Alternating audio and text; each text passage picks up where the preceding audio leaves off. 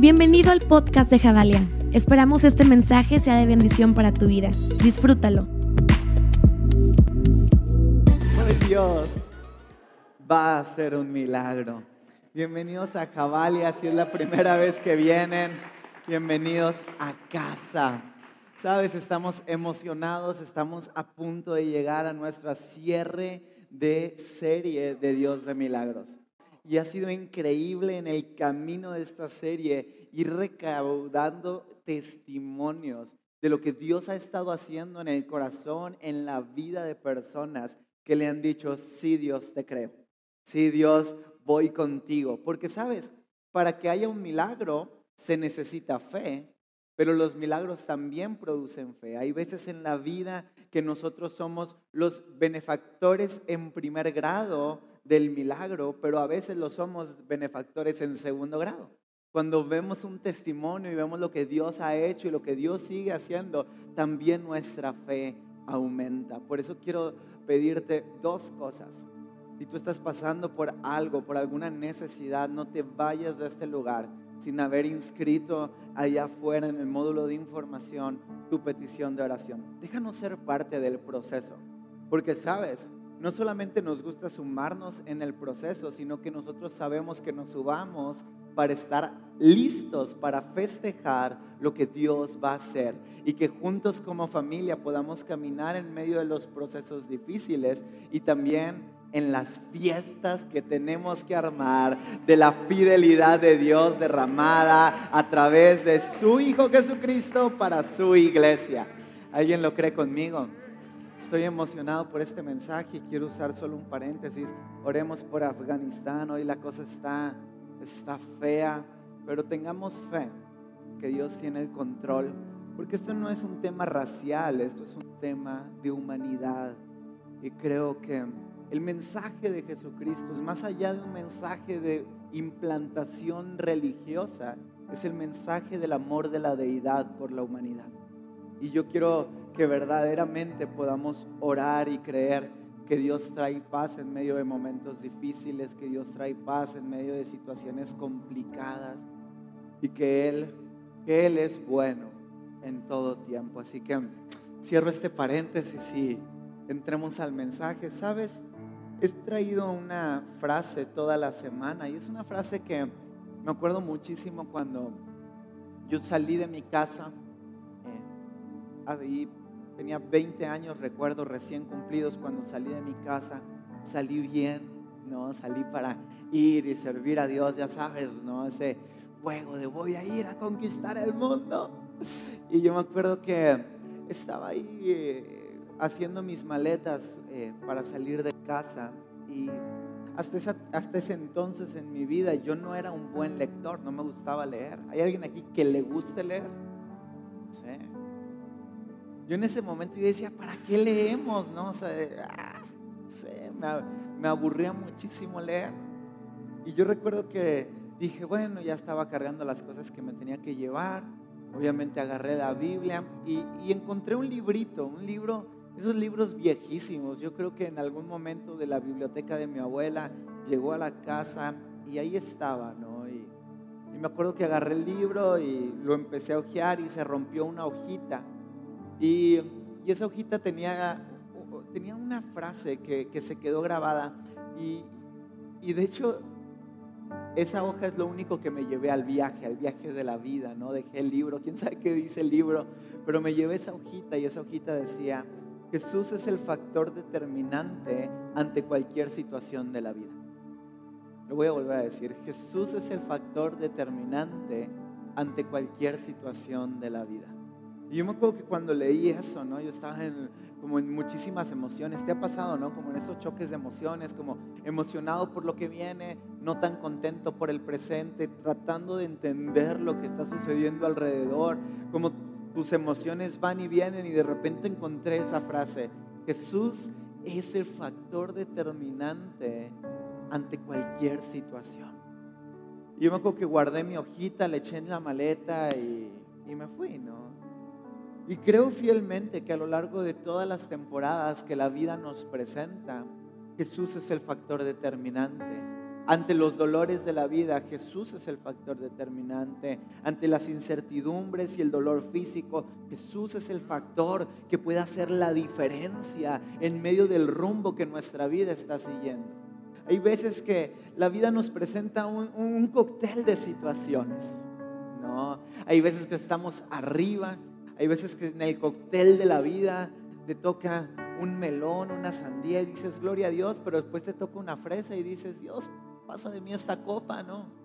Ah, Dios perdona a todos los que les guste la fresa, de que solo lo hiciste para hacer una prueba en este mundo, pero... Ah, y a veces así es la vida, ¿no? Tú no sabes qué te va a presentar hoy. Vas a salir de este lugar, vas, va a llegar el lunes, vas a ir a tu escuela, a tu trabajo, vas a llegar a casa, vas a llegar con tu esposa, con tus hijos, y no sabes qué situación vamos a vivir, me explico. Nadie está exento de las eh, cosas espontáneas que la vida le encanta ponernos enfrente pero sí tenemos el factor determinante que puede cambiar las situaciones para poder sacar el provecho de en medio de las situaciones buenas o malas que estemos viviendo. Y ese factor determinante es Jesucristo.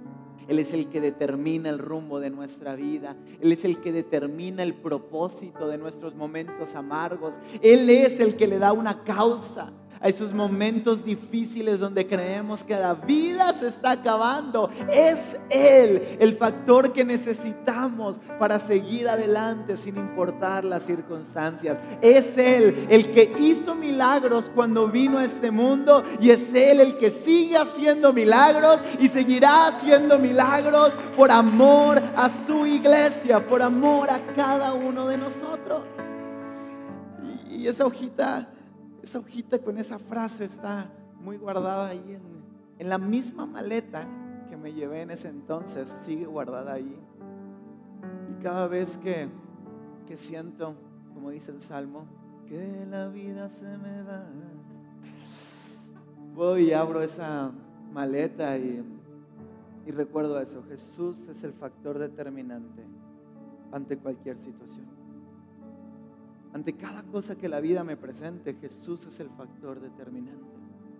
Pero sabes, es importante que podamos ver, últimamente hay una frase rondando y es la frase de el mensaje dentro del mensaje. Jesús ama tener mensajes dentro del mensaje. Siempre hay un aprendizaje dentro de lo que nosotros creemos que ya estamos aprendiendo. Cada cosa que la vida nos presenta tiene una intención detrás, porque Dios es un Dios de intenciones. Si estás anotando, tienes que tener esto claro. Dios es un Dios de intenciones. Nada de lo que pasa en tu vida, nada de lo que ha pasado a lo largo de mi vida ha sido casualidad. A veces creemos que simplemente el rumbo de la vida nos va llevando y las circunstancias vienen y es simplemente una sucesión de momentos y ya, pero si Jesús es el factor determinante de cada situación, ¿acaso no crees que lo que estás viviendo tiene un mensaje implícito? ¿Acaso no crees que el dolor que a veces sientes, que la necesidad por la que a veces atravesamos, que la necesidad del milagro que tanto oramos por Dios, no tiene acaso un propósito de parte de su corazón para generar algo más grande? Porque hoy vivimos Seamos sinceros, en una temporada donde hablar de milagros es complicado, porque hoy somos más racionales. Intentamos encontrar siempre el ABC de cómo van a suceder las cosas. Yo no sé cómo es tu personalidad, pero en mi personalidad yo siempre necesito saber qué va a suceder. No, yo le digo a, a gente a veces del equipo de, está bien, lo que quieras, la decisión que quieras tomar, solo dime qué va a pasar. yo necesito saber del punto A, B, C, D y saber que vamos a llegar a eso. ¿No? ¿Alguien más es como yo? Padre, ten misericordia de ellos, por favor. Porque es como un estrés en mi vida, me explico. O sea, yo, yo necesito verdaderamente saber qué va a pasar. Y lo que más amo de Dios es que Él nunca me dice qué va a pasar. Solo me dice que voy a llegar. ¿Cómo? No, es como, David, vas a llegar hoy. No sé, a cualquier lugar, ¿no? ok, Dios, venga, yo voy. Si tú me dices, ve, yo voy. No, pero ¿cómo? Y esa es la parte que siempre se ahorra. Nunca dice el cómo, pero siempre nos da la certeza de que llegaremos. Y yo soy fiel creyente que Dios muchas veces no nos da el cómo, porque tal vez nos rajaríamos en el camino. Rajarse sí, término queretano, ¿no? Más regio, pero no, no, no sé cómo decirlo en otro término, pero tal vez no lo haríamos, me explico.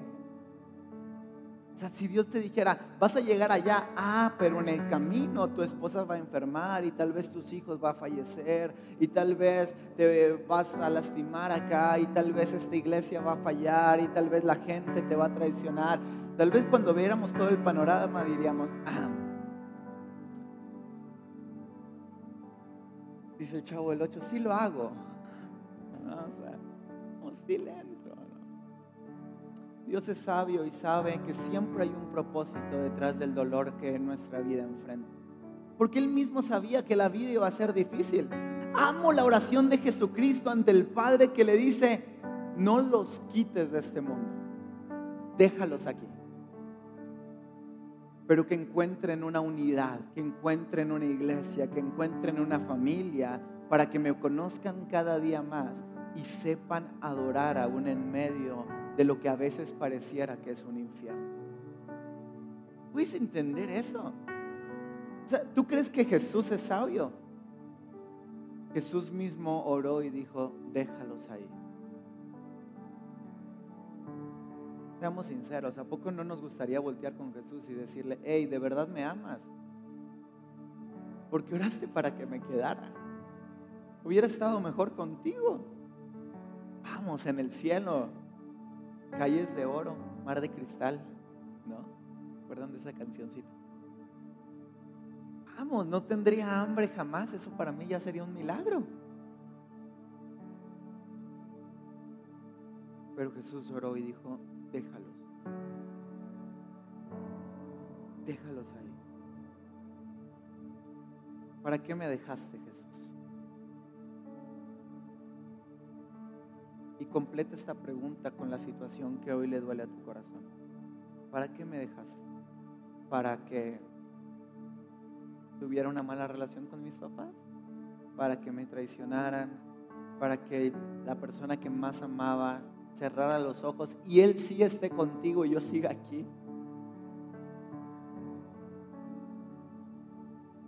¿Por qué oró para que nos quedara?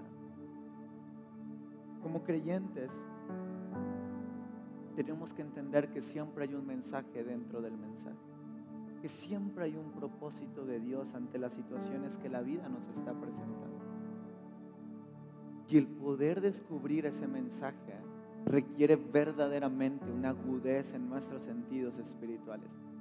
No, requiere verdaderamente ser un sabueso del mensaje de Dios para captar el mensaje dentro del mensaje. ¿Sabes? Yo creo que Jesús sigue haciendo milagros. Claro, el milagro más grande y lo he compartido muchas veces porque creo fielmente que hoy estamos en una temporada donde los milagros evidentes, tangibles y materiales de Dios son más esporádicos que lo que eran en otra temporada, porque hay un mensaje en eso, me explico. Porque es fácil creer cuando ves a un ciego ver, es fácil creer cuando ves a un sordo poder escuchar, es fácil. Es fácil creer cuando ves a una persona que su pierna estaba más corta que la otra y que de repente se endereza y dices, wow, eso es verdad. Es fácil creer. Pero bienaventurados los que sin haber visto creyeron. Y creo que hoy estamos enfrentando una temporada donde la iglesia es más fuerte donde la iglesia tiene más fe, donde la iglesia es más firme, donde la iglesia tiene más esperanza, donde la iglesia es más fuerte, donde la iglesia es más apasionada, porque bienaventurados los que sin haber visto creyeron. Pero eso no limita el poder de Dios para seguir haciendo milagros. Él lo puede hacer y es más, Él lo quiere hacer en tu vida pero es necesario entender el mensaje dentro del mensaje. Porque a veces creemos que lo que necesitamos es el milagro. Vamos, una persona enferma de cáncer cree que lo que necesita es salud. Una persona con problemas económicos cree que lo que necesita es economía. Pero a veces no nos damos cuenta que nuestra verdadera necesidad está completa y suplida, y suplida en Cristo y desviamos nuestra vida queriendo algo que solo es un fruto material de todo lo que Dios quiere hacer en nosotros. Y quiero contarte una historia e ir a la palabra de Dios, pero es la historia de la multiplicación de los panes y los peces. No, la historia cuenta que Jesucristo eh, hacía milagros y señales, milagros reales, de esos milagros que si viéramos diríamos, wow. ¿Alguien alguna vez ha visto un milagro de esos que dices, no, esto, es, esto, esto es real, esto es Jesús? ¿Alguien? Gracias. Yo lo he visto, yo he visto cosas que digo, esto humanamente no es normal, esto no puede suceder, esto tiene que ser imaginas Jesús haciendo milagros, prodigios, señales? La multitud se llenaba. Dice, dice la Biblia que había multitudes que aplastaban a Jesucristo. De hecho, me encanta la historia de la mujer de flujo de sangre y esto solo es una cosa que voy a dejar ahí porque la mujer quería llegar a Jesús, pero había tanta gente que la apretaban y no dejaban que llegara a tocar el borde de su manto. La mujer solo tocó el borde de su manto porque era tanta la presión de la multitud que no dejaba llegar a Jesús. Creo que muchas veces la iglesia mal llevada y la religiosidad que se implanta en nuestros sistemas aprieta tanto a Jesús que no deja que las personas lleguen a tocarlo. Eso solo es un mensaje dentro del mensaje. Y estaba Jesús y había una multitud, dice que había más de cinco mil personas y no había comida y el mensaje para mí de eso es, Dios siempre te va a dar lo que necesitas para la temporada de vida que estás viviendo. Porque llegan y le dicen, Jesús, solo hay esto, solo hay pocos panes, pocos peces. Y Jesús dice, eso es más que suficiente. ¿Cuántas veces hemos llegado con Dios y le hemos dicho, Dios, quiero un milagro? Y te dice, ¿cuántos panes y peces? No, no, no, no, no, no, no. Hay más de cinco mil personas. Repite solo si tienes la fe de decirlo y di, Dios me ha dado lo que necesito en la temporada que necesito para obtener mi milagro. A veces creemos que necesitamos más, que necesitamos economía, que necesitamos una relación, que necesitamos, que necesitamos, que necesitamos, porque esa es nuestra cultura materialista. Siempre queremos más, más, más, más, más, más con pocos panes y pocos peces puedes dar de comer a mucha gente. Con lo poco que tenemos podemos cambiar el mundo. Y Jesús hace un milagro, dice que ora por los panes, los peces, hay multiplicación. Y si recuerdas la historia, 12 canastas quedan completamente llenas. Jesús está cansado físicamente, se retira, se va a orar y él cruza hacia Capernaum y sus discípulos al ver que no estaba Jesús, agarran una barca impulsivos como ellos solos, ¿no? Y, van remando, les cae la noche, viene la tormenta y es la famosa escena donde piensan que Jesús es un fantasma. Para no hacerles el cuento largo, Jesús llega a Capernaum y está descansando un poco y toda la multitud que había vivido el milagro de la multiplicación de los panes y los peces, al ver que Jesús ya no estaba en ese lado del río, dice que cruzan hacia Capernaum y van y buscan a Jesús y lo vuelven a aplacar y lo vuelven a apretar, perdón, y, empiezan a volverse intensos con Jesús y a pedirle que vuelva a hacer el milagro. Y quiero que, que leamos lo que Jesús les contesta en Juan 6:26. ¿Voy bien hasta aquí? ¿Alguien está conmigo? Dice, ciertamente les aseguro que ustedes me buscan no porque han visto señales, sino porque comieron pan hasta llenarse.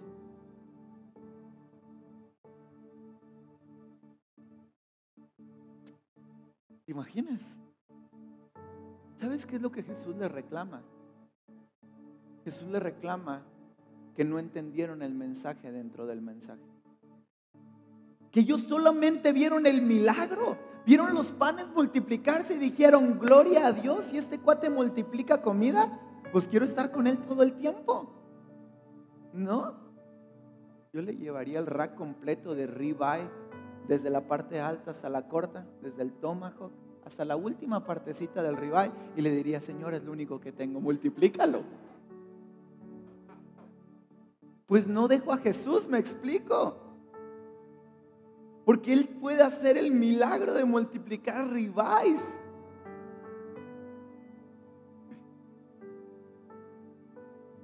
Y Jesús les dice, no entienden el mensaje. ¿Creen que Dios, que toda la deidad, que todo el mensaje de Jesús solo existe para multiplicar panes? Solo existe para sanar momentos, para aliviar dolores.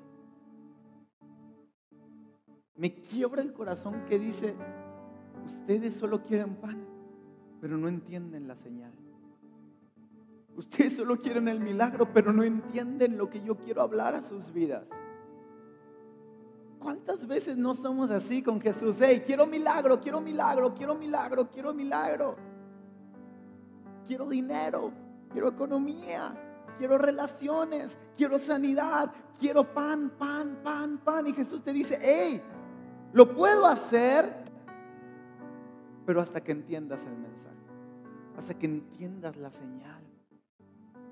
Porque muchas veces Jesús sanó, muchísimas veces. Si sabías que la Biblia, que los, que, los, que los evangelios solo son una biografía histórica del mensaje de Jesucristo. Pero el mismo Juan dice que si escribieran todos los milagros que Jesús hizo, no alcanzaría la tinta ni las hojas para hablar de todos los milagros que él hizo.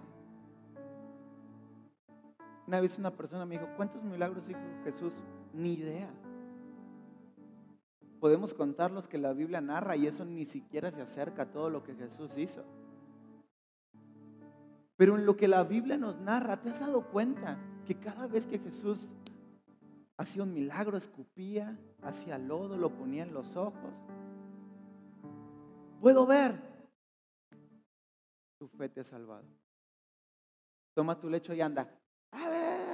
Ah, bueno, toma tu lecho y anda, eres salvo. ¿Se dan cuenta? Cada vez que Jesús hacía un milagro, el milagro verdadero era mostrar el mensaje implícito dentro del milagro. Te abro los ojos porque quiero que veas la gloria del Hijo de Dios. Te dejo caminar porque quiero que vayas y prediques el Evangelio. Te levanto de ese lecho para que toda la bola de religiosos se den cuenta que hay salvación en la fe. Hay un mensaje dentro del milagro que Dios quiere hacer esta mañana en tu vida.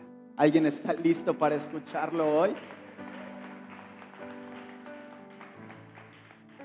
Y aunque como generación nos cueste creer que Dios hoy siga haciendo milagros, quiero decirte que Dios hace milagros tanto en el alma, en el espíritu pero también sigue haciendo milagros en lo físico.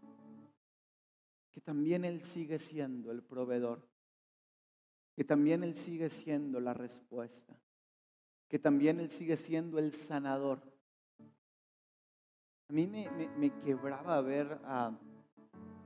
Y a lo largo de esta última temporada hemos tenido muchísimas peticiones de oración que ahorita les voy a pedir al final que las volvamos a poner. Estamos viviendo un tiempo difícil, me explico. Podemos ser sinceros hoy aquí, somos familia, sí. Este, servicio no se transmite, solo el que sigue, así que relájense. Alguien hoy tiene una petición y le gustaría ver un milagro de parte de Dios esta mañana. Yo sí.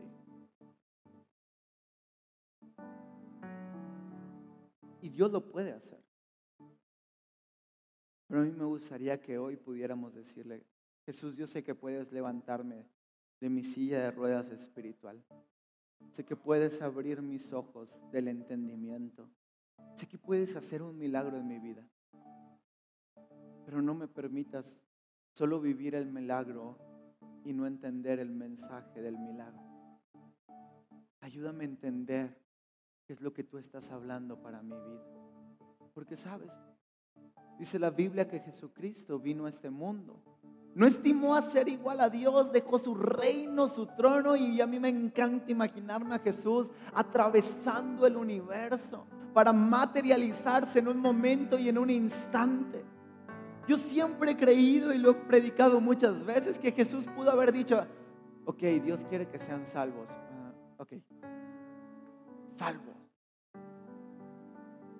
Y ya, vamos, Él es Dios.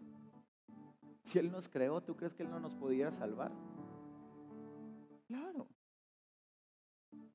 Pero vino, se materializó el primer capítulo de Juan y el verbo se hizo carne. O sea, el verbo, la palabra, el hecho se hizo carne, se materializó, vivió como nosotros, sintió como nosotros. Fue una cruz con sumo gozo Vamos, alguien tiene que entender eso. Dice que Jesús fue a la cruz con sumo gozo. A veces hay gente que va conmigo y me dice, ay, no, esta vida es bien difícil, el ministerio es bien difícil. Jesús fue a la cruz con sumo gozo. Y fue a la cruz con sumo gozo para una única cosa, para morir y al tercer día resucitar. Pero ¿sabes qué es lo más impactante de esto? Dice la Biblia que cuando Él resucitó en su último mensaje, antes de partir al cielo, antes de darles una comisión de vida a su iglesia, dijo estas palabras que están en Marcos 16, 17 al 18. Dice, estas señales acompañarán a quienes? ¿Hay alguien aquí que crea? ¿Hay alguien aquí que crea? En mi nombre expulsarán demonios. Ay, no, Dios bendito. Hablarán en nuevas lenguas. Tomarán en sus manos serpientes. Y cuando beban algún veneno, no les hará daño alguno. Pondrán las manos sobre los enfermos y estos recobrarán la salud. Estas señales acompañarán a quienes? En medio de un mundo donde cada vez creemos menos, yo decido creer. Y decimos que somos creyentes y decimos que tenemos fe y decimos que creemos en Dios, pero verdaderamente creemos en el poder de su palabra. Vamos, porque esas no son palabras que yo estoy diciendo, esto no es algo que tú estás leyendo, esto no es alguien que escribió solo porque se le ocurrió, esto es literalmente, es una, está dictado de la palabra de Jesús y está diciendo, los que creen le seguirán señales. Habrá momentos difíciles, pero yo los libraré. Habrá momentos de dolor, pero podrán entender el mensaje. Pondrán sus manos en enfermos y sanarán. ¿Cuándo fue la última vez? Que oraste por alguien que estaba enfermo. No, espérate. Eso es para old school, ¿no? Eso es, eso es de la iglesia de antes. En verdad creemos que la palabra de Dios es temporal, tiene un tiempo. La palabra de Dios es atemporal. Su eco resuena por la eternidad. Y si la Biblia dice que a los que creen le seguirán señales, milagros y prodigios, ¿por qué los que se supone que creemos hemos dejado de creer que Él puede seguir haciendo milagros? Que Él puede, a través de la resurrección, resucitarnos juntamente con Él, resucitar mi salud, resucitar mi economía, resucitar mis relaciones, resucitar mis sueños, resucitar mi alma que a veces parece que está muerta. ¿Acaso no hay alguien hoy en día que pueda volver a creer que si Jesucristo resucitó de la muerte, ¿cómo no va a resucitarnos a nosotros para ir al mundo y orar por enfermos y que sanen? ¿Por cómo no va a haber alguien que pueda creer que Jesucristo puede ser el factor determinante ante las situaciones que la vida nos presenten? La vida es un cóctel. Pero Jesús es el master chef. Siempre hay un mensaje. Siempre hay algo que enseñar y algo que aprender. Pero a los que creen, le seguirán milagros y señales. Pero a los que creen se podrán parar fuertes y firmes en medio de un mundo cada vez más inestable. Y podrán decir, sigo siendo de la generación de locos que creen en que solo la saliva de mi Salvador es más que suficiente para volverme a dar vista. Creo que solo el borde de su manto es más que suficiente para que el sangrado de mi alma cese de una vez y para siempre. Yo decido ser de los locos que creen para que alguien más crea. Porque cuando una iglesia se levanta a creer verdaderamente en lo que Jesús puede hacer, el ambiente de fe genera un daño colateral y el mundo sin darse cuenta empieza a sentir algo en su corazón que dice, yo también tengo que creer, yo también tengo que orar. ¿Cuándo fue la última vez que verdaderamente eso amaba que el pastor Elios decía ayer, eh, la semana pasada? Recuerdan que dijo que a veces cuando la gente clamaba podía llegar a desgarrarse la garganta y sangrar. ¿Te imaginas eso? ¿Cuándo fue la última vez que verdaderamente estuviste tan desesperado por tu milagro que no te importó nada más, no te importó aventar a toda la multitud, no te importó hacer a un lado a la gente y llegar arrastrándote? Porque sabías que solo ese pequeño pedazo de manta era más que suficiente para salvar tu vida. Gracias por escucharnos. Recuerda que juntos construimos la visión. Si tú quieres ser parte de lo que Dios está haciendo en casa, puedes hacer tu donativo a nuestra cuenta de PayPal, generosidad.javalia.org. Juntos conectamos generaciones con Dios que cambien el mundo.